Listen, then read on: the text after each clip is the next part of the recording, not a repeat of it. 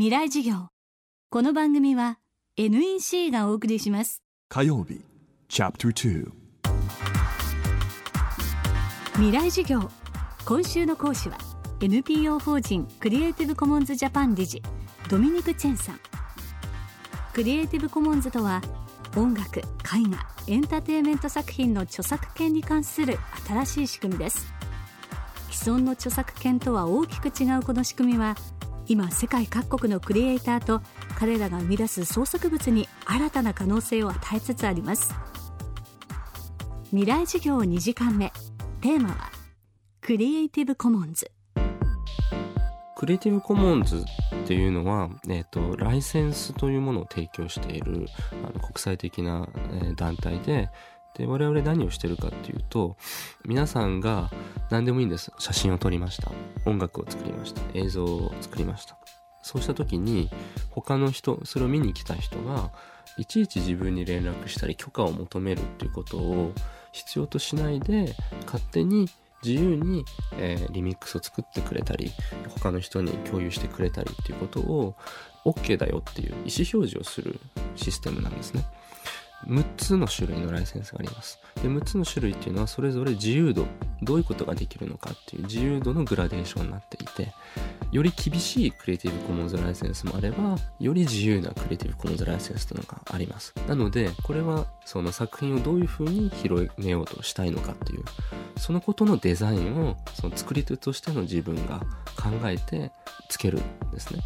じゃあ例えば音楽家の場合の状況をシミュレーションしてみます。アルバムを作って、えー、10曲あります。で、それは普通に、あの、著作権というか普通の状態で売るんですけれども、もう1曲実はできていて、で、その曲アルバムに入んなかったんだけど、捨てがたいと。でプロモーションとして使いたい。でその時に、それをただ無料で配るっていうんじゃなくて、じゃあ自由にリミックスしてもらってもいいですよと。ただし、お金儲けはしないでね。で、それはそういうクリエイティブコモンズライセンスがあります。そういう時もあれば、じゃあ、それはお金儲けもしてもいいから、皆さん自由にリミックスしたり、他の人に広めていいよっていう、そういう時のためのクリエイティブコモンズライセンスもあります。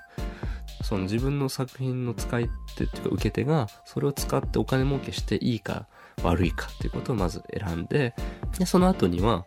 例えばリミックスしてもいいとか、リミックスしちゃダメ。あとはリミックスした場合には、僕がオープンにしたようにあなたも自分の作ったものをオープンにしてくださいねっていうライセンスもあります。で、これがまあ6つの中から1つ好きなものを選ぶと。実はドミニク・チェンさんもご自身の書いた本にクリエイティブコモンズのライセンスを使っています。自分自身の最近の例で言うと、今年の5月にですね、本を出したんですね。で、その本を買った人は、本の内容の PDF データを丸ごと無償で、えー、ダウンロードすることができます。でその PDF のデータにクリエイティブコモンズライセンスが一つついていて、で、それはどういう条件かというと、お金儲けをしないんであれば、自由に他の人に渡したり、えー、ブログにアップロードしたり、共有してもらって OK ですと。で、それを僕は著者として選択しましたし、その本の出版社も同意したんですね。ここが一つ分岐点になっていて、旧来のその出版社だと、こういうことをやるの嫌がる。なぜなら PDF データ丸々ウェブで公開されてしまったら、その売り上げが落ちるじゃないかと。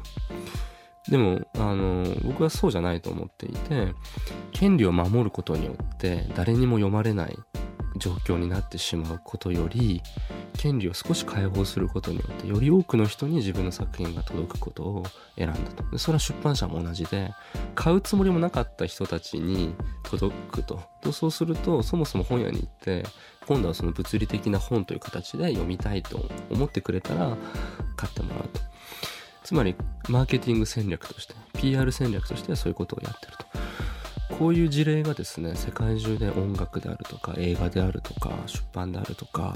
えー、ソフトウェアであるとか、ということで、あの、いろんなジャンルのその作品が同じような戦略をとって、この10年、5年間の間で広がりを、まあ見せ始めてるんですね。未来授業、明日もドミニク・チェンさんの講義をお送りします。